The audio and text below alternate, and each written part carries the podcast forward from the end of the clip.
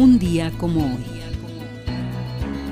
Un día como hoy, 9 de diciembre, pero de 1905 nace Emilio Carranza en Ramos Arizpe, Coahuila. Fue un intrépido e ingenioso aviador militar. Fue un notable aviador mexicano y héroe nacional, conocido como el Lindbergh de México. A los 18 años de edad voló misiones de combate contra la rebelión de los indios Yaqui en Sonora, junto con el piloto Luis Farel Cubillas.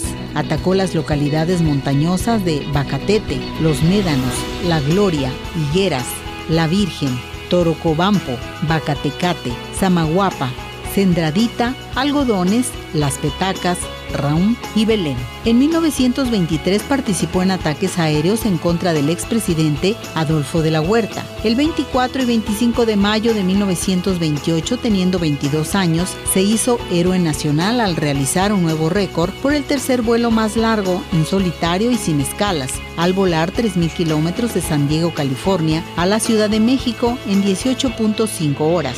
En 1928 fue seleccionado para realizar un vuelo para promover la paz y la buena voluntad entre México y Estados Unidos, volando de la Ciudad de México a Washington, D.C. y luego a la ciudad de Nueva York, en respuesta al vuelo que realizó un año antes su amigo Charles Lindbergh, con el mismo motivo. El 12 de junio de 1928, el capitán Carranza fue recibido por el secretario de Estado Robert E. Olds, el embajador mexicano Manuel Telles y muchos otros oficiales. El 13 de junio llegó a Nueva York, aterrizando en el campo Roosevelt en Long Island. Fue recibido por el entonces secretario de Comercio Herbert Hoover y por el alcalde de la ciudad Jimmy Walker murió cuando regresaba de un vuelo histórico para promover la paz y la buena voluntad entre las naciones. Revive los hechos, conoce más en Arriba Corazones.